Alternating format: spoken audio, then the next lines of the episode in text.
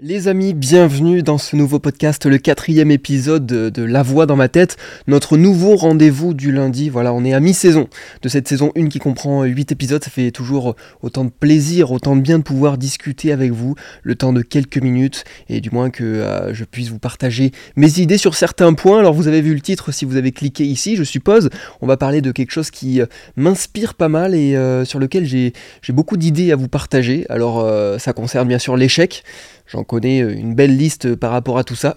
en tout cas, aujourd'hui, on va parler de euh, qu'est-ce qu'il y a de bon à tirer de l'échec et qu'est-ce qui fait que ça nous permet d'aller vers la réussite et que c'est le chemin à suivre finalement. Alors des échecs, bien sûr, on en vit tous, ou du moins on s'y expose du moment où on prend une décision, voilà, quelle qu'elle soit. Euh, je pense que euh, vous êtes assez d'accord avec ça. Après, le tout et l'objectif de ce podcast, ça va être vraiment euh, bah, de ne plus en avoir peur de l'échec, de comprendre que c'est quelque chose de pas si mal finalement, et peut-être que vous êtes déjà dans cette optique-là, et dans ce cas, c'est très bien. Je pense que c'est le bon moyen, du moins, d'aborder la chose, et bah, j'attendrai vos retours avec impatience, que ce soit en DM sur Instagram ou partout ailleurs, en vidéo YouTube si vous êtes installé confortablement devant euh, votre écran. Alors maintenant que cette petite introduction est faite, eh bien on va rentrer dans le vif du sujet, puisque euh, peut-être que quand j'évoque le mot échec, ça vous fait penser à un souvenir assez douloureux de votre passé, ou peut-être que vous êtes en pleine dent suite à un projet, peut-être qui a foiré, enfin je sais pas, peut-être que ça vous concerne sur divers points,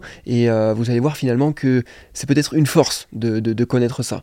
en tout cas pour ma part, je vais évoquer peut-être des anecdotes personnelles concernant ce qui s'est passé pour moi, de, de projets qui n'ont pas abouti comme je l'aurais voulu. Et au final, on se rend compte que euh, ben, il y a du positif à tirer de tout ça et on va essayer de, voir quel est le mécanisme, quel est le processus qui fait que ben, on arriverait à voir la chose du côté positif. Parce que souvent, c'est plus facile à dire euh, qu'à faire. Et pour le coup, je ne vais pas essayer de parler comme un livre, hein, mais bien et bien de, vous euh, proposer mes pensées comme ça, de manière à ce que ce soit quand même assez clair et applicable, si vous voyez des, bons conseils à prendre de ce que je vais dire.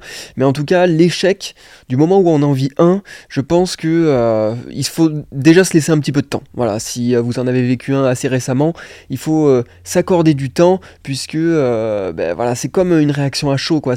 Pas bon de prendre des décisions à ce moment-là. Je pense que prendre le temps de, de laisser passer bah, du temps, tout simplement, euh, c'est une bonne chose. Ça permet voilà, de, laisser redescendre un petit peu euh, la pression, la déception aussi parfois, et euh, derrière on fait une meilleure analyse. quoi. Parce que le tout c'est ça, c'est de prendre du recul sur la situation, ne pas prendre des, décisions trop brutales d'un coup, voilà, vraiment se laisser peut-être le temps qu'il faut, ça c'est vraiment propre à chacun, de prendre du recul et de se dire ok, bah voilà, je, je laisse passer la déception, j'accepte aussi mes émotions, que ce soit la tristesse, la déception ou tout ce genre de choses, et une fois que ce temps-là, ce laps de temps est passé, et que quand on y repense, ben, c'est un petit peu moins douloureux, c'est que euh, ben, il est temps peut-être de euh, soit se fixer d'autres objectifs, soit avant même, je dirais, d'identifier quel a été l'échec. C'est très important parce que pour moi, euh, il y a deux types d'échecs. Il y a celui qui va venir de nous et de ce qu'on a fourni comme travail, comme, enfin peu, importe, et il y a celui qui vient pas de nous. Alors ça veut pas dire que c'est un échec dont quelqu'un d'autre est responsable.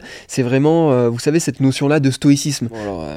J'évoque des mots assez compliqués, complexes au premier abord, mais je vous en avais déjà parlé plusieurs fois parce que c'est une notion quand même qui euh, est euh, hyper importante, je pense, et depuis que je l'applique, c'est bête à dire, mais tout va mieux, quoi. C'est-à-dire que euh, le stoïcisme, c'est vraiment se concentrer sur bah, là où on peut agir. Par exemple, je vais prendre l'exemple concret qui va peut-être vous permettre de, mieux comprendre ce que je veux dire, mais par exemple de faire des vidéos si j'applique un peu euh, tout, ce caractère-là euh, de, stoïcien, eh bien je me concentre seulement sur moi, euh, c'est-à-dire mes idées, la création de la vidéo, le montage. Ça, c'est toutes ces choses-là sur lesquelles moi je peux avoir une incidence, un impact là-dessus.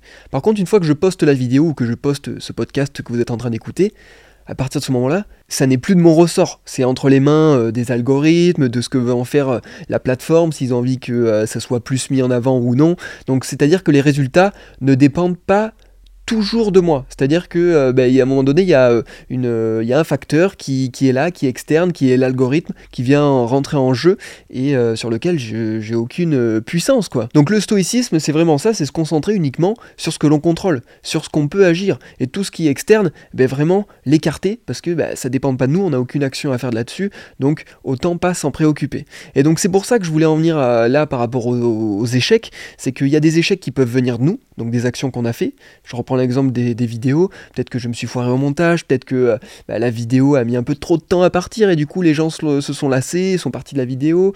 voilà, ça c'est des choses que je peux contrôler et analyser via les statistiques. Si je pars du principe que mon échec, ça a été que bah, ce projet-là ou cette vidéo-là, ce podcast-là a fait moins de vues, mais qu'en analysant, eh bien, j'ai compris que ça venait pas de moi parce que ben, non, il y avait une bonne rétention d'audience, les personnes qui l'ont écouté ou regardé la vidéo ont bien kiffé, c'est pas quelque chose qui dépend de moi, mais bel et bien de l'algorithme. Donc voilà, c'est vraiment discerner ces deux échecs-là, de se dire ben, soit ça vient de moi et de mon travail et des choses que j'ai pu fournir, soit c'est vraiment un facteur externe à tout ça, quelque chose que je ne contrôle pas.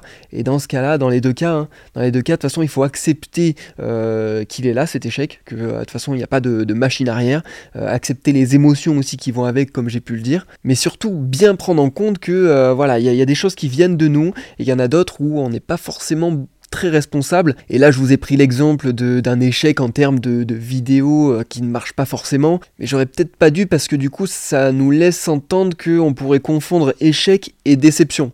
Moi, quand euh, une vidéo ou un podcast euh, fonctionne moins bien, je le prends pas forcément comme un échec.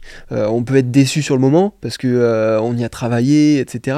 Mais c'est pas forcément un échec. Donc je pars peut-être un petit peu dans tous les sens au tout début de ce podcast, malgré le fait que j'ai toujours mon calepin à côté de moi et que j'ai noté quand même des petites idées. Mais je voulais quand même aborder ces petites choses-là parce que bah, le tout c'est ça. C'est au début quand on vit quelque chose d'assez compliqué sur lequel on avait beaucoup d'attentes, bah, c'est de se laisser du temps justement pour prendre ce recul-là et se dire ok, bah, l'échec il vient d'où? Et surtout, est-ce que ça vient de moi? Euh, Et est-ce que c'est véritablement un échec? Et est-ce que ce n'est pas seulement une déception quoi? Est-ce que c'est pas des attentes que j'avais qui étaient trop élevées? Ou est-ce que je me suis véritablement planté sur quelque chose quoi? Donc là c'est vraiment propre à chacun, c'est euh, une réflexion à avoir, mais encore une fois, bah, c'est comme l'introspection, il faut prendre le temps, euh, il faut être patient et euh, je pense que, euh, bah, le, comme on dit, le temps fait bien les choses, hein, c'est pas pour rien. Euh, c'est souvent des citations assez clichés qui s'avèrent être les plus vraies. Pour le coup, je pense que c'est ça. Alors là, je me dis, j'ai peut-être commencé dans le vif du sujet assez vite, je vous ai peut-être perdu et je m'en excuse. Mais comme vous le savez, le principe de ce podcast, c'est de laisser parler la voix dans ma tête. Des fois, il y, a des, y a des idées qui s'entremêlent, qui se superposent. C'est pas toujours simple à comprendre, mais en tout cas, j'espère que vous passez un bon moment. Hein. Voilà, en tout cas, on parlait des émotions, de les laisser transparaître et de les laisser vivre finalement après un échec, après un coup dur. C'est important de, ne pas trop garder les choses pour soi et vraiment d'extérioriser. On reste euh, des humains, on est euh, doté euh, d'émotions, hein, ça fait partie de nous, donc il faut pas trop les, les freiner. Voilà, il faut les laisser vivre, accepter que mais après un échec, on peut être triste, on peut être très déçu, on peut être au plus bas. Voilà, il faut vraiment accepter ce, truc-là et se dire, ben, ça va peut-être durer une semaine, deux semaines, peut-être un petit peu plus, ça dépend des personnes et des tempéraments, mais vraiment pas se freiner à niveau-là. C'est essentiel, je pense, de, se retrouver euh, avec soi et avec ses peines et, et avec euh, ben, ses attentes qui, qui, s'envolent finalement. Mais c'est toujours mieux que euh, de garder tous pour soi et finalement de créer une sorte d'accumulation de, choses qu'on garde, qu'on garde, d'essayer de, rester voilà, sans, émotion et de contrôler tout ça. Au final, voilà, ça finit par exploser. C'est un peu une cocotte minute ou une bombe à retardement.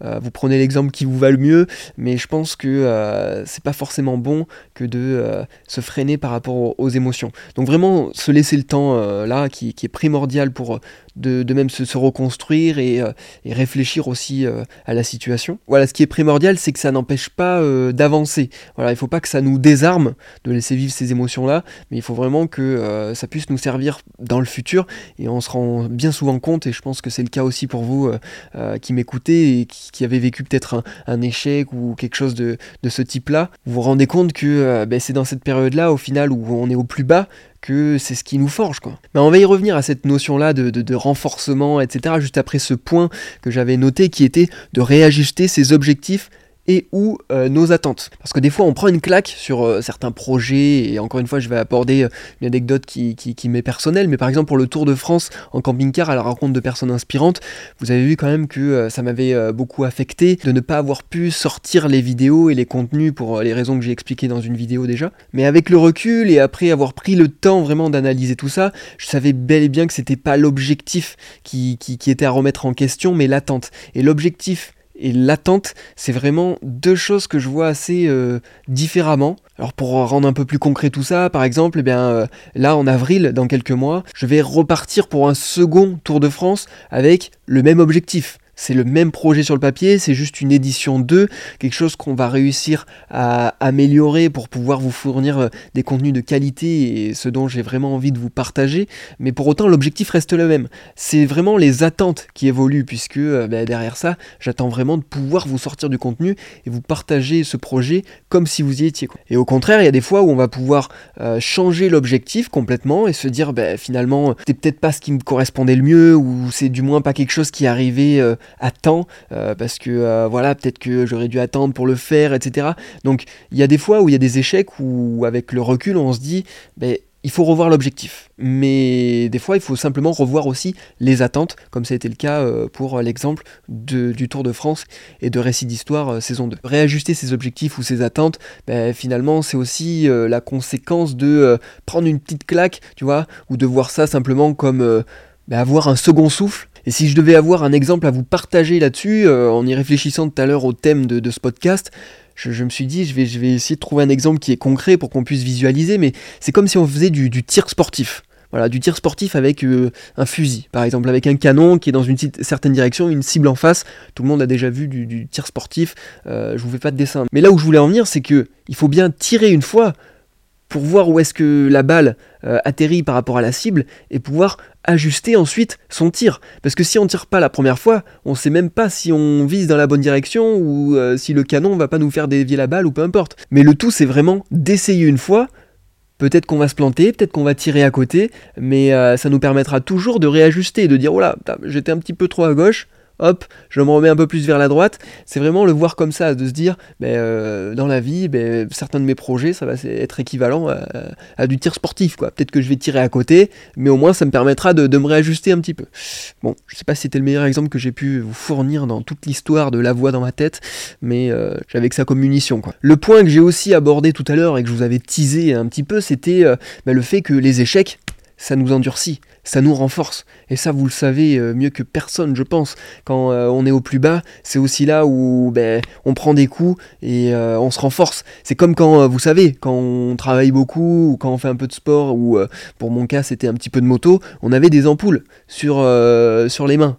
Ben, les ampoules, c'est aussi signe de, douleur, mais derrière, ben, la peau, elle se reforme, elle s'endurcit, on a de la corne à la fin. Et en fait, on se renforce avec la douleur. Et c'est un petit peu euh, ce qu'on ressent avec l'échec. Des fois, on peut être au plus bas, on peut être au plus mal, mais on sait que c'est dans ce moment-là que euh, peut-être notre tempérament se renforce, qu'on comprend certaines choses, et surtout qu'on se relève, mais encore plus fort, quoi, et encore plus motivé c'est aussi dans ces moments-là, je pense qu'on va cultiver une certaine forme de, résilience, quoi, de capacité à passer au-delà de, n'importe quel échec, puisque une fois qu'on a connu ce qui était vraiment euh, bah, le fond du saut, eh bien, on peut que se relever et affronter euh, la suite avec euh, hargne et avec surtout beaucoup de recul, beaucoup de positivité, en se disant que bah, si je connais d'autres échecs dans, ma remontée, bah, c'est pas grave, parce que je sais ce que ça fait l'échec et je sais les bienfaits qu'il y a derrière aussi. Quoi. Et ça fait la transition avec ce que je voulais vous dire aussi par la suite, c'est que ben, quand on se plante ou quand on trébuche sur notre chemin, ben, c'est qu'on a voulu avancer.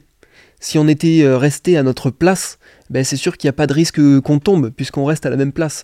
Donc quand on se plante, quand on connaît un échec, c'est que par définition, on a voulu avancer. Certes, on a peut-être euh, trébuché sur un caillou, une branche, peu importe, mais on a eu cette volonté-là d'avancer, de tester. Et ceux qui vont te critiquer parce que euh, tu as eu un échec, ben c'est ceux qui seront restés au même endroit.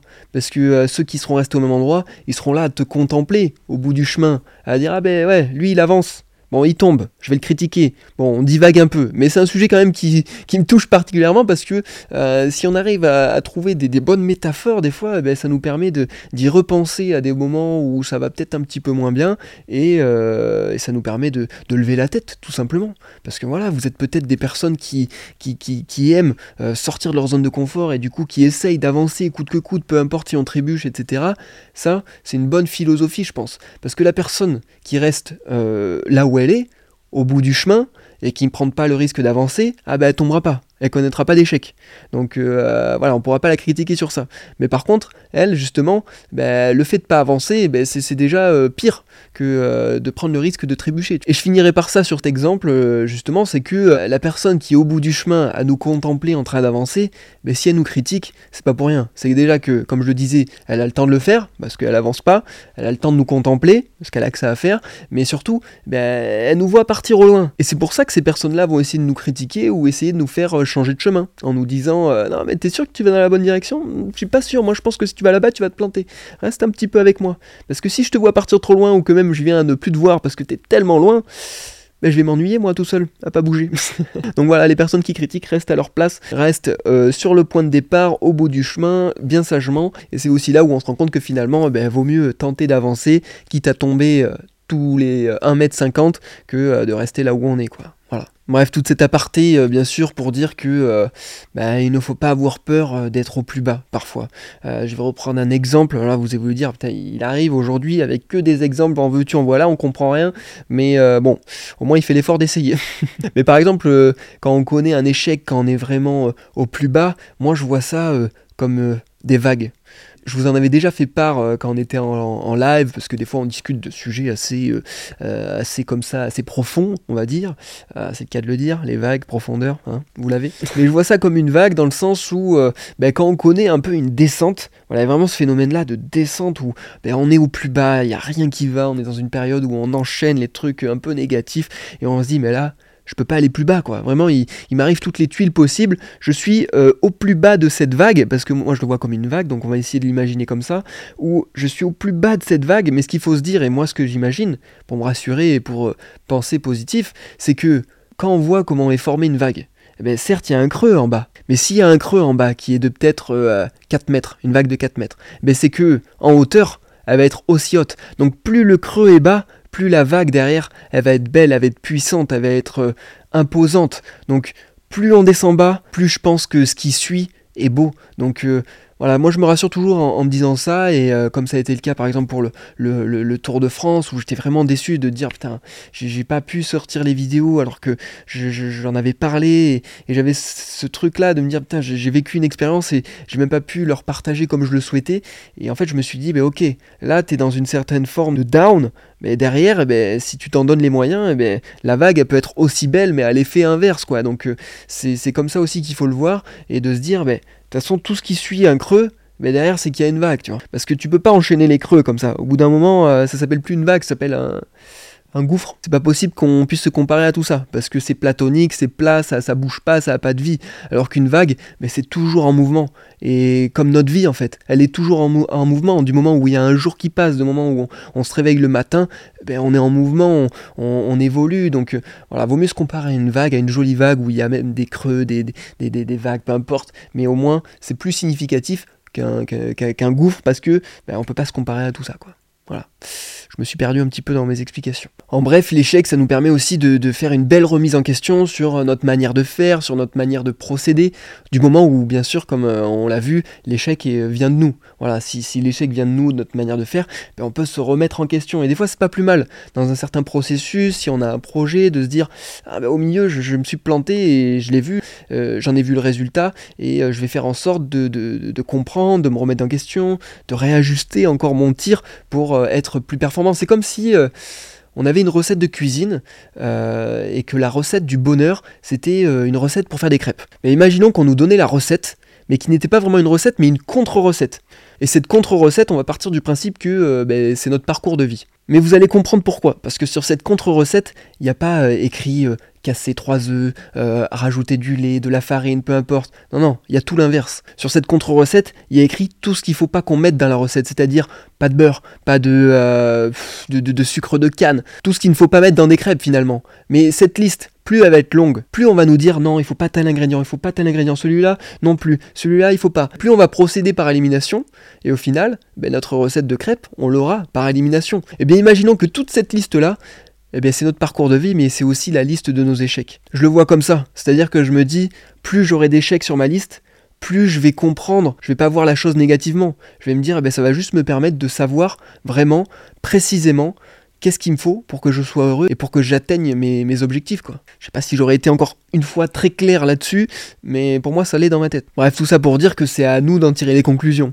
On n'a pas une recette qui nous arrive en disant euh, bah, il faut ça, ça, ça, ça, ça pour être heureux, mais par contre on va te donner une recette où on te dit bah, il faut pas ça, ça, ça, ça. Je me relance des explications parce que j'ai l'impression que c'était pas clair. Je le poste comme ça et vous me direz. Bref, pour faire un petit récap de tout ça, eh bien, il faut apprendre à accepter les échecs, les émotions qui vont avec, se laisser du temps et au final voir ça comme quelque chose de positif. Parce que parfois il suffit de se planter euh, X nombre de fois d'itinéraires pour savoir quelle était la bonne voie, la bonne route à suivre pour nous, pour nos objectifs, pour nos attentes, pour euh, tout finalement. Et si ça peut vous rassurer, eh bien tout le monde connaît des échecs. Tous ceux qui ont envie de sortir de leur zone de confort, tous ceux qui ont envie de prendre des décisions qui vont peut-être changer leur quotidien, connaissent des échecs. Vraiment, tous ceux qui ont envie d'avancer, ben, un jour euh, en connaissent. Et euh, ben, c'est souvent que là aussi naissent les plus belles histoires. Je pense que vous avez tous déjà entendu peut-être des interviews d'entrepreneurs inspirants, de grands sportifs de haut niveau.